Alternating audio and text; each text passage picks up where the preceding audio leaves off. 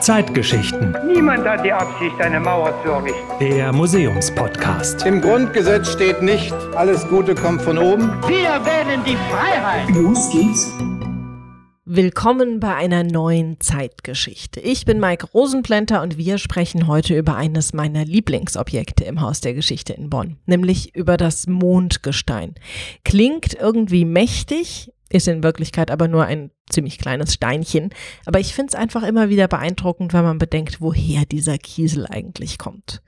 Im Museum ist er auch dem Himmel ganz nah. Es gibt so eine steile Ebene, die man hoch muss und dann ist man am höchsten Punkt im Museum und da ist der Stein vom Mond zu sehen, gut geschützt in einem schweren Kasten aus Glas. Und der Stein an sich, der ist relativ unscheinbar, so grau-schwarz, ein bisschen porös ähnlich wie Lavagestein. Aber die Geschichte dahinter, die ist einfach faszinierend und die erzählt uns jetzt die wissenschaftliche Mitarbeiterin Tuja Roth. Hallo, Frau Roth. Hallo. Das ist doch sicher eines der ältesten Objekte in der Dauerausstellung, oder? Ja, richtig. Also das würde ich auf jeden Fall sagen. Mit ähm, 3,3 Milliarden Jahren ist das auf jeden Fall das älteste Objekt in unserer Ausstellung. Allerdings ist er erst 1969, im November 1969 auf die Erde gekommen und eben seit Anfang, seit 1994 mit Eröffnungsjahr unseres Hauses auch im Haus. Gehört dieses Stück denn dem Museum? Kann man ein Stück Mond einfach so kaufen? Ja, ich glaube, das wäre schön. Ich glaube, viele hätten daran Interesse, ein Stück Mond zu kaufen. Nein, also auch wir konnten dieses Stück Mond nicht kaufen, sondern das ist nur als Leihgabe bei uns im Haus. Eine Leihgabe der NASA ja, über die wir uns sehr, sehr freuen. Das ist etwas ganz Besonderes, die im Haus zu haben. Und äh, besonders ist auch der Versicherungswert unseres Mondgesteins. Der hat gar keine Zahl, der ist unbeziffert, sondern da steht einfach im Leihvertrag unersetzlich. So ein Mondgesteinstück, das kann man nicht beziffern. Das heißt aber auch, damit darf nichts passieren. Nein, auf gar keinen Fall. Und deswegen haben wir das auch ganz besonders gesichert. Das ist in einem eigenen Tresor angeliefert und ähm, ist auch in diesem Tresor in der Ausstellung gesichert. Da gibt es dann nochmal eine ummantelnde Vitrine, die auch ganz besonders gesichert ist, eine besondere Sicherheitsvitrine. Es gibt Videoüberwachung in dem Bereich. Also das ist auch ein Stück, das sehr gut bewacht ist in unserer Ausstellung. Okay, gehen wir nochmal zwei Schritte zurück. Es muss ja auch irgendwann mal losgegangen sein mit dieser Faszination für die Raumfahrt. Wie war das? Also die Raumfahrtbegeisterung gibt es schon sehr lange. Die hat angefangen um 1900. Richtig Fahrt aufgenommen hat sie in den 1920er Jahren mit einem Buch von Hermann Obert. Ähm, das hieß Die Raketen zu den Planetenräumen. Und das löste in Deutschland die erste Raumfahrtbegeisterung aus. Es gab dann noch einen berühmten Film von Fritz Lang, Die Frau im Mond, witzigerweise auch die Frau im Mond, nicht der Mann im Mond.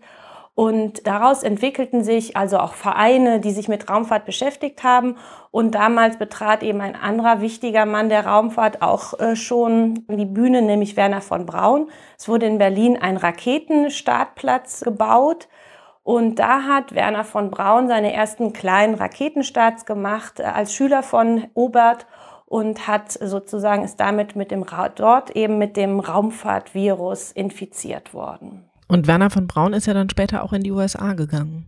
Richtig, Werner von Braun hat dann erst in Deutschland das Raketenprogramm, das militärische Raketenprogramm äh, vorangetrieben, noch während des Krieges und hat da ja auch eine sehr zweifelhafte Rolle gespielt und ist dann nach dem Krieg direkt von den Amerikanern nach Amerika hm, ja, mitgenommen worden, zusammen mit allen Bauteilen, die noch verfügbar waren, ähm, der V2 und mit einem großen Mitarbeiterstamm. Das ist auch wichtig zu sagen. Also es ist nicht nur immer Werner von Braun, sondern hinter Werner von Braun stand ein sehr großes Ingenieursteam, das ihn da in allen Dingen unterstützt hat. Haben die Sowjets das auch gemacht? Haben die auch deutsche Ingenieure abgegriffen, um damit ihr Raumfahrtprogramm aufzubauen?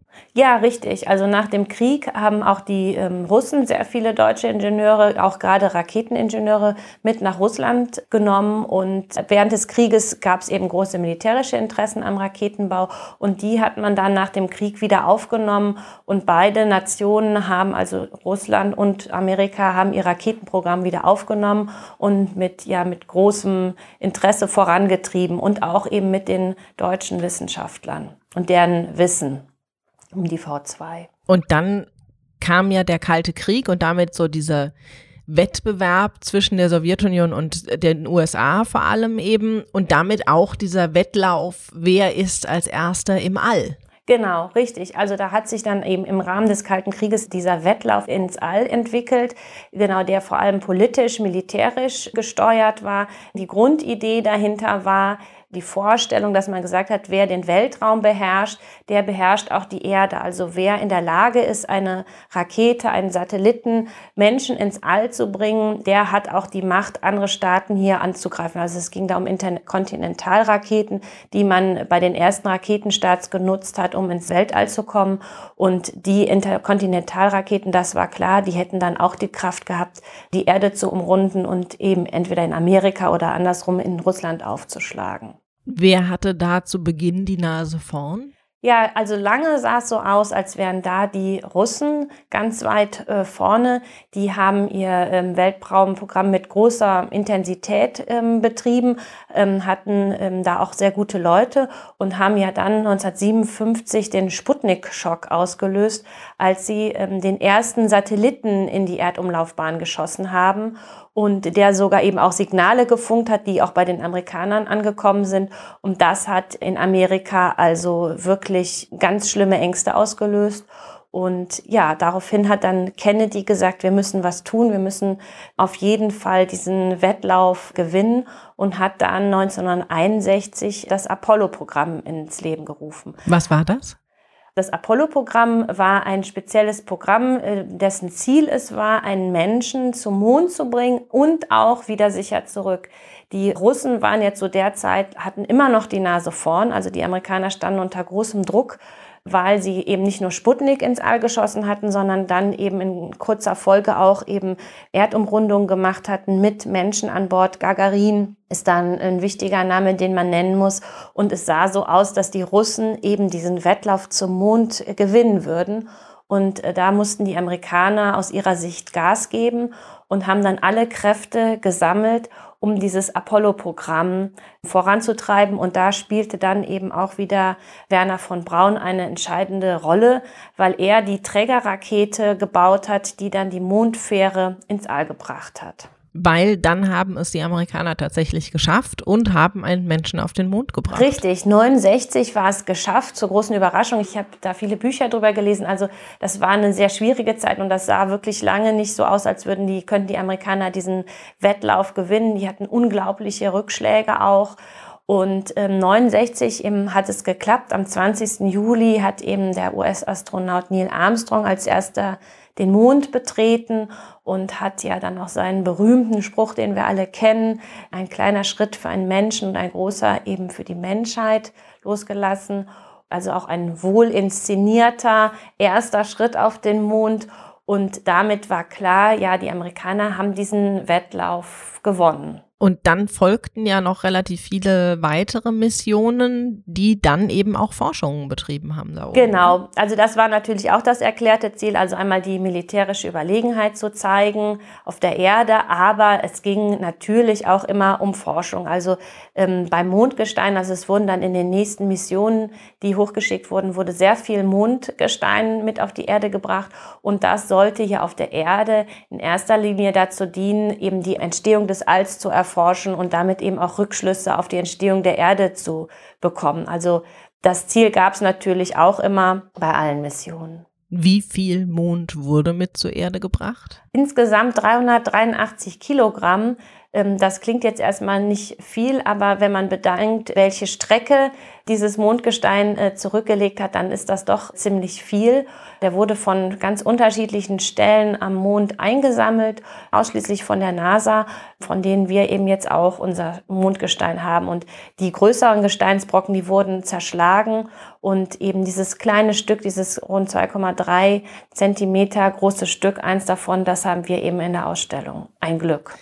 Ist denn unser Mondgestein auch von dieser ersten Mission, von dieser ersten Flug zum Mond? Nee, Also das wäre schön, das würde es, glaube ich, noch besonderer machen. Nein, unser Stück ist von einer späteren Mission im November 69. Man hat, wie ich gesagt habe, eben dann innerhalb kürzester Zeit sehr viele Missionen äh, zum Mond übernommen und dann eben dieses Mondgestein eingesammelt. Allerdings ebbte die Begeisterung eben nachdem klar war, die Amerikaner haben den Wettlauf gewonnen, ebbte diese Raumfahrtbegeisterung auch ziemlich schnell ab und die Kosten explodierten. Und daraufhin wurde das Mondprogramm 1972 eingestellt und tatsächlich hat seit 1972 kein Mensch mehr den Mond betreten. Wer war denn dann eigentlich der erste Deutsche im All? Ähm, der erste Deutsche im All war ein DDR-Kosmonaut. Sein Name ist ähm, Sigmund Jähn. Er ist ähm, 1978 mit einer russischen Sojus-Kapsel ins Weltall gestartet. Und seinen Raumanzug, den zeigen wir auch hier in unserer Dauerausstellung. Wenn man also das Mondgestein sich anguckt, unsere Mondrampe erklimmt, dann kommt man auch am Raumanzug von Sigmund Jähn vorbei. Heute gibt's die ISS, die Internationale Raumstation. Da sind ja auch immer mal wieder Deutsche an Bord. Gibt's denn aber auch wieder Pläne, auf den Mond zu fliegen? Ja, es gibt aktuell ähm, ganz viele Pläne, wieder auf den Mond zu fliegen. Also die Raumfahrtbegeisterung nimmt wieder an Fahrt auf. Ich glaube, da kann man zwei Dinge unterscheiden. Einmal ist es diese allgemeine Begeisterung fürs Weltall und für neue Lebensräume im Weltall. Also die Idee, dass wenn wir mal nicht mehr auf der Erde leben können, weil wir sie endgültig zerstört haben oder der Klimawandel ähm, Leben auf der Erde unmöglich gemacht hat, dass man dann bis dahin alternative Lebensräume im All erschlossen hat. Und die andere Idee ist natürlich immer noch die äh, der Forschung. Und deswegen gibt es jetzt gerade wieder viele nationale Interessen, den Mond wieder, ich sage jetzt mal, zurückzuerobern, also wieder auf dem Mond zu landen. Es gibt da auch internationale Zusammenschlüsse. Ich glaube, die ISS ist dann ein wichtiger Vorläufer, wo man das auch testet.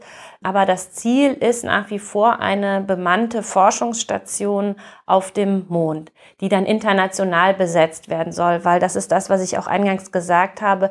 Inzwischen ist, glaube ich, auch klar, der Mond kann niemandem gehören, auch kein Stückchen vom Mond. Und insofern ist klar, dass das äh, nur auf, in einem internationalen Zusammenschluss funktionieren wird. Und der Mars ist ja jetzt auch in, sagen wir mal, greifbare Nähe gerückt. Vielleicht haben wir ja dann demnächst ein Stückchen Mars bei uns in der Ausstellung. Ja, also da bin ich sehr, sehr skeptisch, was das angeht. Ja, ich glaube, es ist wichtig, dass man das auch als Ziel vor Augen hat für diese Mission, dass es auch irgendwann zum Mars geht ob wir noch ein Stück Mars in unserer Dauerausstellung, also da möchte ich mal keine Aussage zu machen, das wäre natürlich toll, aber der Mars ist einfach doch auch doch noch sehr, sehr, sehr viel weiter weg. Tuja Roth war das. Wir haben gesprochen über das Stück Mond, das im Haus der Geschichte zu sehen ist. Danke Ihnen dafür. Danke auch, gerne. Es gibt übrigens tatsächlich ab und an mal Stücke vom Mond zu kaufen. Zuletzt wurde Ende April ein Mondstein bei dem britischen Auktionshaus Christie's angeboten. Das war in etwa so groß wie ein Fußball und ungefähr zwei Millionen Pfund wert. Also umgerechnet 2,26 Millionen Euro. Nur falls ihr die übrig habt.